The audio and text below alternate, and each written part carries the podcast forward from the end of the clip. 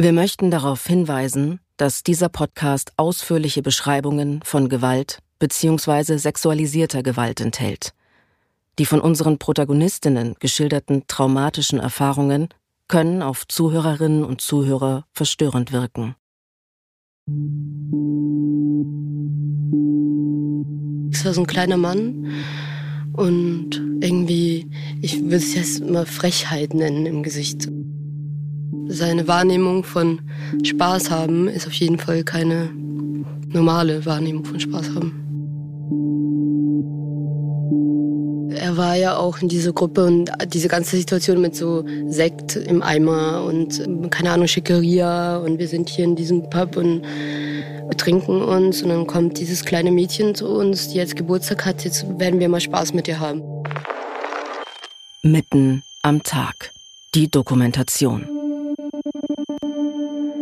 Ein Panther Sounds Original. Nach einer Idee von Carla Cristobal, Sylvain Crusien und Elena Erbenich. Hallo, mein Name ist Jasna und ich führe euch durch diesen Podcast. Folge 4. Wer macht sowas? Die Bedürfnisse sind letztendlich die Bedürfnisse, die eigentlich so alle Menschen haben. Also man unterteilt so vier Bedürfnisse grundlegende. Orientierung, Kontrolle, Lust, Selbstwerterhöhung oder Selbstwertschutz und letztendlich auch Bindung.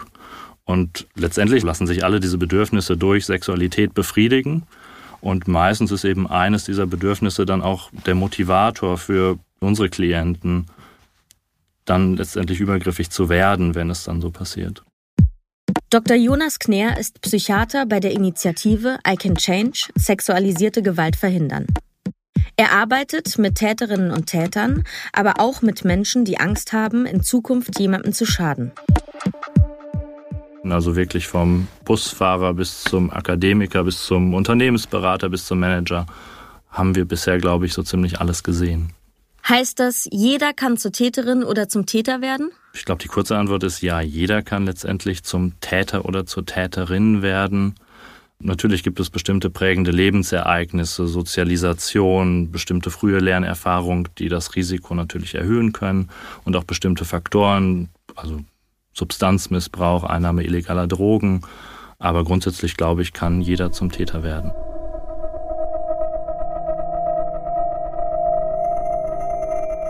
Aber warum sollte ich jetzt zum Beispiel zur Täterin werden? Welche meiner Bedürfnisse würde das denn befriedigen? Man findet meistens ein dominantes Bedürfnis, was zumindest für eine bestimmte Situation oder auch was sich irgendwie wiederkehrend immer wieder zeigt, was häufig eben frustriert wird und wo es dann vielleicht auch zu solchen Gedanken, zu solchen Impulsen kommt. Ja. Also was sehr häufig ist, ist eben dieses Bedürfnis nach Kontrolle. Negativ ausgedrückt ist das manchmal auch das Bedürfnis nach Macht, als dass das bezeichnet wird. Also die Kontrolle zu haben über seine Umwelt und auch eben damit die Kontrolle zu haben die eigenen Bedürfnisse zu befriedigen zu können. Und auch die Sicherheit, dass ich, wenn ich ein bestimmtes Bedürfnis habe, auch weiß, wie das funktioniert, wie ich das für mich befriedigen kann. Und das ist eben bei, glaube ich, sehr vielen unserer Klienten, dass sie diese Sicherheit nicht haben, sondern dass sie auch das Gefühl haben, dass ihre Bedürfnisse eigentlich nicht angemessen sind, dass sie nicht dazu berechtigt sind, solche Bedürfnisse zu haben.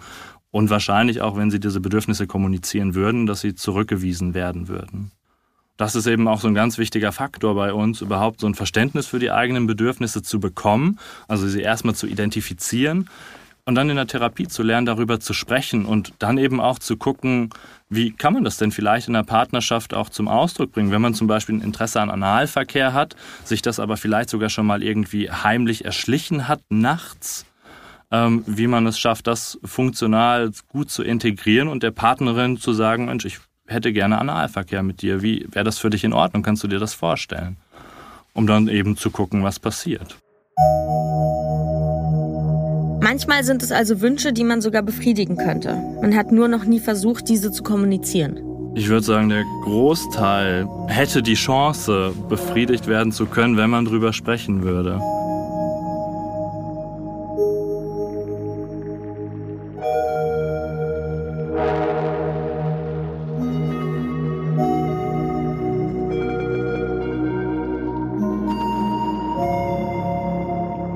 Wir müssen also auch einfach mehr über das alles sprechen, obwohl das ja nicht immer geht. Ich kann ja nicht einfach an meinem Stammtisch über meine sexuellen Vorlieben sprechen. Das vielleicht nicht, sagt Psychiater Dr. Jonas Kner, aber ein bisschen mehr täte uns allen gut. Wir haben so ein Bild in der Gesellschaft, wie Sexualität aussehen kann, was auch bei jedem sehr unterschiedlich ist. Und daran orientiert ja dann meistens auch die legitimen Bedürfnisse irgendwie ausgerichtet werden. Und alles, was davon abweicht, wird als illegitim erfahren. Und wenn es da eben mehr Diskussion mit Partnern, mit Freunden geben könnte, und auch vielleicht mit der Haltung, dass erstmal jedes Bedürfnis in Ordnung ist und man dann eben gemeinsam rausfindet, wie man damit umgehen kann, da glaube ich, wäre unglaublich viel gewonnen. Das ist eigentlich auch das Ziel bei uns in der Therapie. Also offen über eigene Bedürfnisse, über Sexualität zu sprechen und damit eben auch rauszufinden, wo vielleicht die Grenzen anderer sind. Also wir haben jetzt ganz wenig nur über Grenzen gesprochen. Ähm, es geht eben auch darin, letztendlich in der Therapie zu lernen, wo genau die Grenzen der anderen sind und natürlich irgendwie auch versuchen dafür zu sensibilisieren, da auch hinzugucken. Warum fällt es bestimmten Menschen überhaupt schwer, die Grenzen von anderen zu respektieren?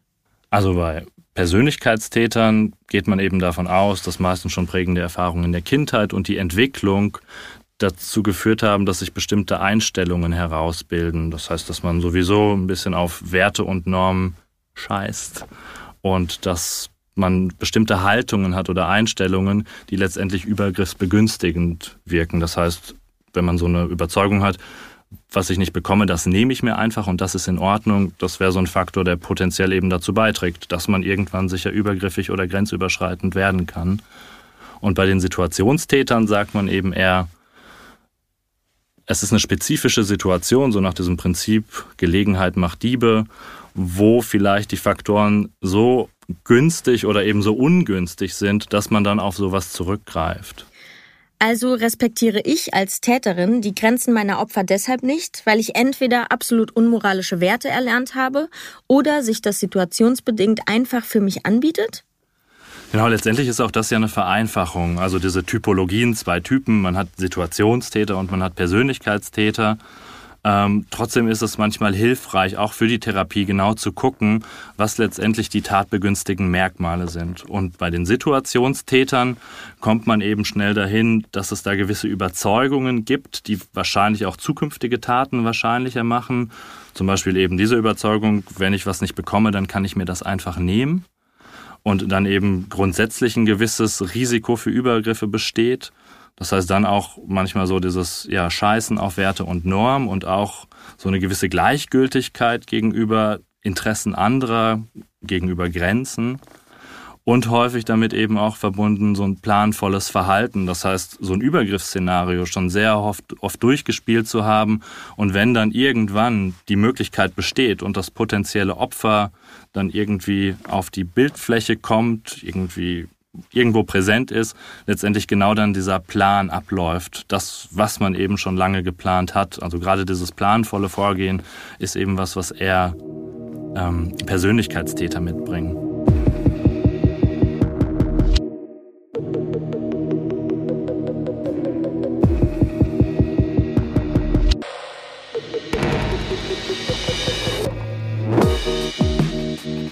Es geht also um Grenzüberschreitungen. Also Grenzen, Regeln in unserer Gesellschaft, die ich übertrete, bis hin zu der Grenze einer anderen Person, die ich dann womöglich verletze. Und diese Grenze überschreite ich entweder, weil ich die Grenzen sowieso nicht akzeptiere oder weil die Situation es ermöglicht. Und wahrscheinlich gibt es eben ganz viele Graustufen dazwischen. Also es gibt nicht den Situationstäter und es gibt nicht den Persönlichkeitstäter, sondern jeder wahrscheinlich ein individuell unterschiedliches Gefahrenpotenzial.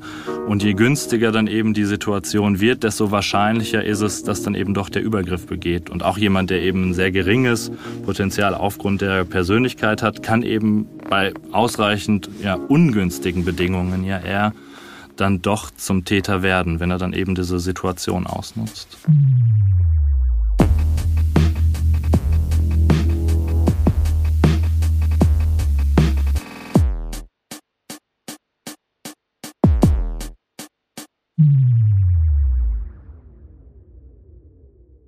Dr. Jonas Kner spricht ja hauptsächlich von Tätern, also von Männern. Gibt es auch weibliche Täterinnen? Bisher haben sich jetzt in unseren knapp äh, fünf Jahren zwei Frauen gemeldet. Absolute Minderheit. Bedeutet das, wenn ich ein Mann bin, ist die Chance automatisch größer, ein Täter zu werden? Also tatsächlich, wenn man rein statistisch vorgeht, würde man sagen, Geschlecht ist ein ganz zentraler Risikofaktor. Letztendlich bezieht sich das aber auch nur auf das, was wir untersucht haben und die Übergriffe von Frauen auf Männer, darüber weiß man eben nur sehr wenig. Auch hier sind die Statistiken also vielleicht nicht ganz zuverlässig.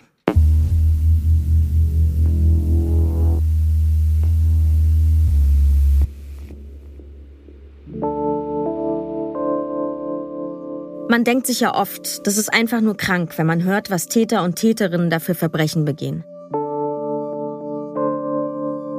Aber sind alle Menschen, die so etwas fantasieren oder tatsächlich durchführen, auch krank?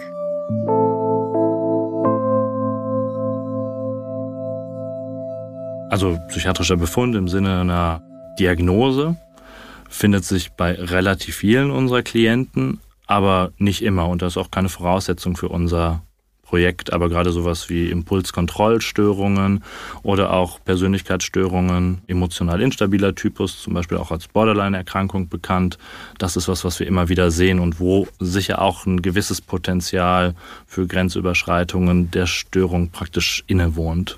Mich interessiert jetzt natürlich, wie das genau abläuft. Also gehen wir davon aus, ich bin potenzielle Täterin und merke, ich habe die Tendenz, die Grenzen von anderen nicht ernst zu nehmen. Ich habe auch Angst, bald eine Tat zu begehen. Und dann, was mache ich dann? Rufe ich dann einfach bei euch an? Genau, also der erste Schritt ist letztendlich irgendwie mit uns in Kontakt zu treten. Das heißt entweder über eine E-Mail oder über unsere Hotline also das Erste, was meistens passiert, ist, dass die uns schon am Telefon berichten, was sie akut belastet gerade, weshalb sie bei uns vorstellig werden wollen, weshalb sie bei uns einen Behandlungsplatz haben wollen. Das heißt, es geht meistens eben auch dann wirklich um die Grenzüberschreitung, um einen Übergriff oder über die Beschäftigung mit Übergriffsfantasien.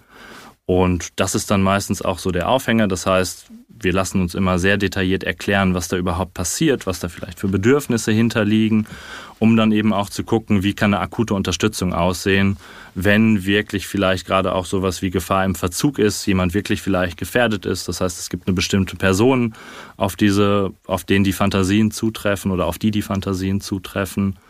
Und dann ist eigentlich erstmal das das Erste, was wir uns angucken. Und dann wird ein Ersttermin vereinbart, wo wir dann praktisch eine detaillierte Exploration der Symptomatik machen und uns dann auch eben mit biografischen Faktoren, mit deren Entwicklung auseinandersetzen und dabei dann auch nochmal genau schauen, passt das für unser Projekt oder wenn nicht, dann gucken wir auch, was sind eben alternative Angebote, wo sie vielleicht Unterstützung finden können. Und dann muss ich aber keine Angst haben, dass mit meiner Geschichte irgendjemand zur Polizei geht? Also tatsächlich sind die Taten, die in der Vergangenheit stattgefunden haben, also wenn es Sexualdelikte sind, unter der ärztlichen Schweigepflicht geschützt. Das heißt, ähm, wir sind niemals dazu verpflichtet, Anzeige zu erstatten. Es kann, wenn eben Gefahr im Verzug ist und potenziell zukünftige ja, akute Gefahr besteht, das Recht zur Offenbarung eingelöst werden, eingesetzt werden. Aber das versuchen wir natürlich immer möglichst zu verhindern. Wir versuchen, dass es eben gar nicht dazu kommt, dass wir solche Schritte gehen müssen, sondern mit dem Patienten oder Klienten erarbeiten, dass es da Alternativen für gibt.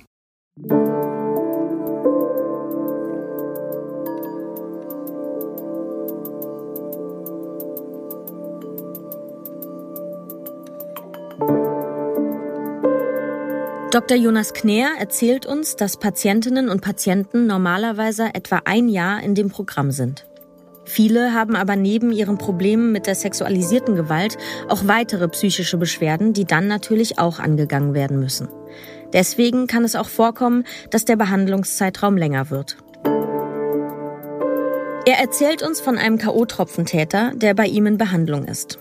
Der Täter kam selbst aus einem Drogenumfeld und hat dann begonnen, die sedierten Menschen um sich herum auszunutzen, indem er ihnen zu viel GBL verabreichte.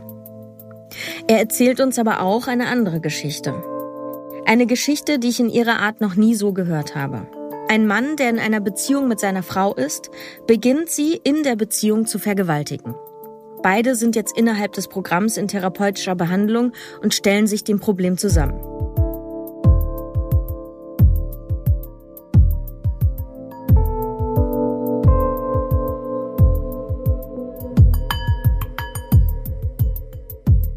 Wie oft habe ich jetzt schon selbst mitbekommen, dass sich jemand gefragt hat, ob das jetzt eine Vergewaltigung war oder nicht.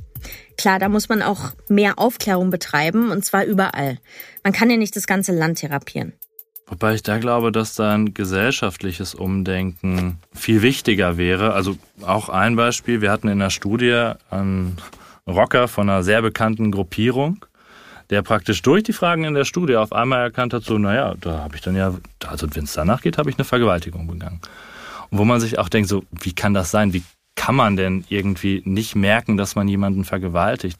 Und ich glaube, man kann sich manchmal gar nicht vorstellen, was auch in der Mitte unserer Gesellschaft noch für Handlungen normal sind und da auch erst wirklich eine intensive Auseinandersetzung für notwendig ist, dass man irgendwann merkt, okay, also auch das, was ich da ein paar Mal bei meiner Partnerin gemacht habe, die wollte eigentlich nicht, hat sich weggedreht und ich habe mich an sie gekuschelt und ihr meinen Penis reingesteckt. Und sie hat es halt über sich ergehen lassen. Und ich glaube, es gibt viele Beziehungen, die auch immer noch genauso funktionieren. Es ist ja trotzdem ein schweres moralisches Problem, das Dr. Jonas Knär da in seinem Job hat. Täterinnen und Täter bleiben ja weiterhin bestehen und die haben eben Opfer, auf deren Seite wir alle stehen wollen und auch sollten. Ich versuchte auch überhaupt klarzumachen, dass ich gar keine Seite habe, sondern dass es mir primär darum geht, letztendlich die Situation zu verstehen, auch was da passiert ist und zu gucken, wie kriegen wir es hin, dass das nicht nochmal passiert. Und ich hatte, glaube ich, noch keinen Patienten, dem ich klar machen musste, wie schrecklich das ist, was er da getan hat. Sondern das wissen die sehr gut selbst. Später ist es dann manchmal so, dass dann schon solche Verzerrungen sind, dass man irgendwie merkt, okay, die bewegen sich wieder darauf hin, dass sie was einfordern. Analsex ist halt wirklich so ein typischer Punkt, dass sie dann irgendwie rumprobieren. Also da hatte ich halt zwei Patienten, die sich das irgendwie gewünscht haben und dann irgendwie schon wieder anfangen rumzuprobieren, wo dann ganz klar ist, sie müssen das offen kommunizieren Sonst ist es nicht konsensuell. Und fragen Sie doch Ihre Partnerin, sprechen Sie doch mal offen über Ihre Bedürfnisse. Aber ansonsten ist es sehr selten bei uns Bestandteil der Therapie zu gucken, warum jetzt jemand wirklich schuldig ist und warum er da was Schreckliches gemacht hat. Also ich glaube, das ist auch ein ganz massiver Unterschied zum Justizvollzug, wo es ja auch immer wieder Tatleugner gibt und mit denen man dann eben erstmal erarbeiten muss, wo vielleicht irgendwie an verschiedenen Stellen Übergriffe stattgefunden haben. Es ist super schwierig, den Gedanken zuzulassen, dass potenzielle Täterinnen und Täter leiden oder dass man ihnen helfen soll. Dr. Jonas Knär trifft auch immer wieder auf starke Gefühle in Bezug auf seinen Job. Ja, die Erfahrung mache ich immer wieder. Also, dass es auf Unverständnis trifft und teilweise sogar, dass man als Therapeut, Behandelnder in diesem Bereich letztendlich auch in die gleiche Ecke gedrängt wird. Das heißt, jemand, der mit diesen Klienten arbeitet, der hat wahrscheinlich selbst auch irgendwie schon solche Erfahrungen, bringt irgendwie da eine Neigung mit. Ähm, und natürlich dann auch immer wieder diese typischen Argumente, solche Leute, die verdienen letztendlich nur eine einzige Therapie. Wir hatten auch Kommentare auf Facebook immer wieder, wo angedeutet würde, dass die nicht unsere Therapie, unsere Psychotherapie brauchen, sondern dass das einzig wirklich Wirksame die Therapie mit der Schrotflinte ist. Ähm, und da treffen wir, glaube ich, immer wieder auf wenig Verständnis. Also muss man mit Täterinnen und Tätern Empathie haben? Mir fällt es wirklich super schwer. Empathisch ist da vielleicht nicht der richtige Ausdruck. Dr. Linda Sauer ist Philosophin und Postdoktorandin an der TU in München und kann mir vielleicht helfen, diese Frage zu beantworten. Was man insgesamt wahrscheinlich, was der Gesellschaft guttun würde und uns auch, jedem Einzelnen von uns, den Anspruch zu haben an sich selbst, dass man Dinge besser versteht. Und verstehen heißt ja nicht Verständnis zu haben oder alles zu akzeptieren und großartig zu finden. Aber ich möchte gern verstehen, was da passiert, was solche Menschen da auch dazu motiviert und veranlasst. Individuelle Lebensgeschichten muss man da irgendwie äh, sich anschauen. Da kann man keine allgemein pauschalen Antworten finden. Aber ich denke, wenn wir jetzt mal eher anstatt Empathie auch anderes in den Blick nehmen, ja, offen zu bleiben, Blick offen, nicht gleich aburteilen, das wäre, glaube ich, schon mal ganz wichtig. Ein bisschen sensibler, ein bisschen aufmerksamer mit Dingen und die auch nicht verdrängen und vor allem nicht tabuisieren, also weder im privaten noch im politischen. Weil mit der Tabuisierung ist nichts gewonnen, da werden die Dinge eher verschlimmert. Dr. Linda Sauer sagt uns, warum es so wichtig ist, die Dinge nicht einfach zu verdrängen, auch wenn sie nicht angenehm oder sogar verstörend sind. Das ist auch etwas, was auch die Geschichte sehr lange versäumt hat, ähm, auch jetzt gerade hier beispielsweise durch ein, eine christliche Moral, wo viele Dinge gerade, die jetzt die Sexualität betreffen, über Jahrhunderte äh, verdeckt und verschleiert wurden.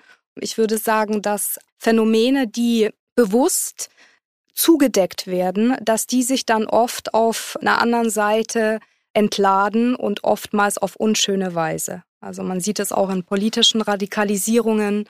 Das sind Dinge, die eben sich auf eine Weise radikal Gehör verschaffen, die für eine Gesellschaft nicht sehr fruchtbar sind. Ich verstehe total, was sie da sagt. Es deckt sich sogar mit dem, was uns Dr. Jonas Knär über Täterinnen und Täter erzählt hat. Dass sie ein Bedürfnis zurückhalten müssen oder glauben es zu müssen und dann platzt das woanders heraus als etwas, das wir eigentlich nicht wollen. Weiter fragen wir sie nach Macht und Gewalt. Es scheint ja, dass Täterinnen und Täter ihre Macht missbrauchen und gewalttätig sind. Aber es ist ganz wichtig festzuhalten, dass Gewalt und Macht eigentlich Gegensätze sind, also zumindest mal nicht synonym gesetzt werden dürfen. Weil Gewalt ähm, entsteht ja eigentlich oft da, wo eine natürliche Form von Macht verloren gegangen ist. Also Macht kann man natürlich auch im negativen Sinne deuten ähm, gerade wenn wir jetzt von Täterinnen und Tätern sprechen. Ich würde jetzt aber so weit gehen zu sagen, eigentlich haben sie gar keine Macht, weil gerade in unserem konkreten Fall KO-Tropfen, dann ist mir eigentlich schon jede Macht verloren gegangen. Also ich bin nicht mehr wirklich souverän. Sonst könnte ich ja auch im normalen Sinne mit demjenigen oder ihr äh, kommunizieren, austauschen und da eine Beziehung herstellen. Also ich gebrauche gewaltsame Mittel, ich setze jemanden schachmatt und mache ihn dann gefügig und mache mit ihm oder ihr, was ich will. Das ist Gewalt in meinem Sinne und nicht mit Macht gleichzusetzen. Und noch was anderes, um ein bisschen die Macht von ihrer negativen Touch vielleicht zu rehabilitieren. Macht es ganz, ganz wichtig für uns als einzelne Individuen, als auch für eine Gesellschaft, weil ohne Macht ähm, können wir uns auch nicht ermächtigen. Also wir fühlen uns nicht stark, wir fühlen uns nicht als Subjekte stark, etwas in Bewegung zu setzen, für uns selber einzustehen. All das sind ganz positive Aspekte, die mit Macht zusammenhängen, die aber nie mit Gewalt zu tun haben. Das machen ja auch diese Bilder dann so schwierig, ne? wenn man dieses Bild von einem Monster hat. Und das ist auch was, was unsere Klienten immer wieder schildern. Ich bin ein Monster. Und wie es ja auch von der Gesellschaft gemacht wird, also dieser Vergewaltiger, der irgendwo im dunklen Park seinen Opfern auflauert. Und das ist, glaube ich, nicht das Gros der sexuellen Übergriffe, der Grenzüberschreitungen, die auch massives Leid mit sich bringen. Aber da wird halt nicht drüber gesprochen, über das Ganze, was sich genau in solchen Bereichen abspielt. Unsittliche Berührungen oder eben auch so Machtmissbrauch, analog ähm, Weinstein und was es alles gibt.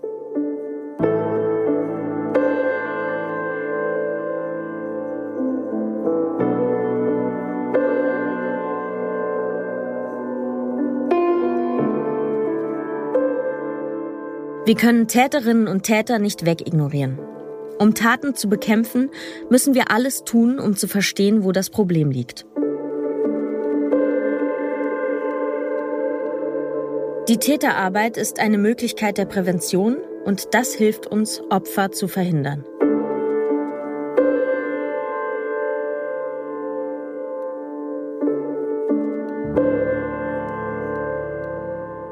Falls du selbst betroffen bist oder Personen kennst, denen das passiert ist oder die Hilfe brauchen. In den Show Notes zu diesem Podcast haben wir ein paar Anlaufstellen und Hotlines zusammengestellt. Mitten am Tag. Die Dokumentation. Ein Panther Sounds Original. Nach einer Idee von Carla Cristobal, Sylvain Crusien und Elena Erbenich. Regie Carla Cristobal und Sylvain Crusien. Moderation Jasna Fritzi Bauer. Sounddesign und Mischung Hammer und Amboss. Produziert von Elena Erbenich, Tristan Lehmann und Johanna Bowman. Mitten am Tag. Die Dokumentation ist eine Produktion von Panther Sounds in Zusammenarbeit mit Pantaleon Films.